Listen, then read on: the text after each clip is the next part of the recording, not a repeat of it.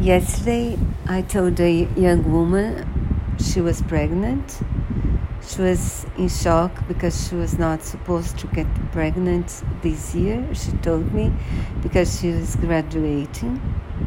And then I was surprised because she asked me to tell her husband. And I did so.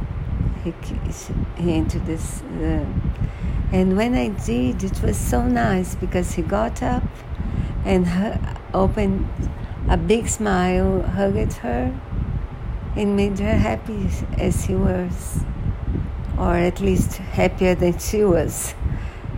And I was honored to be able to be part of this moment, a happy moment in uh, and sometimes my work is so hard.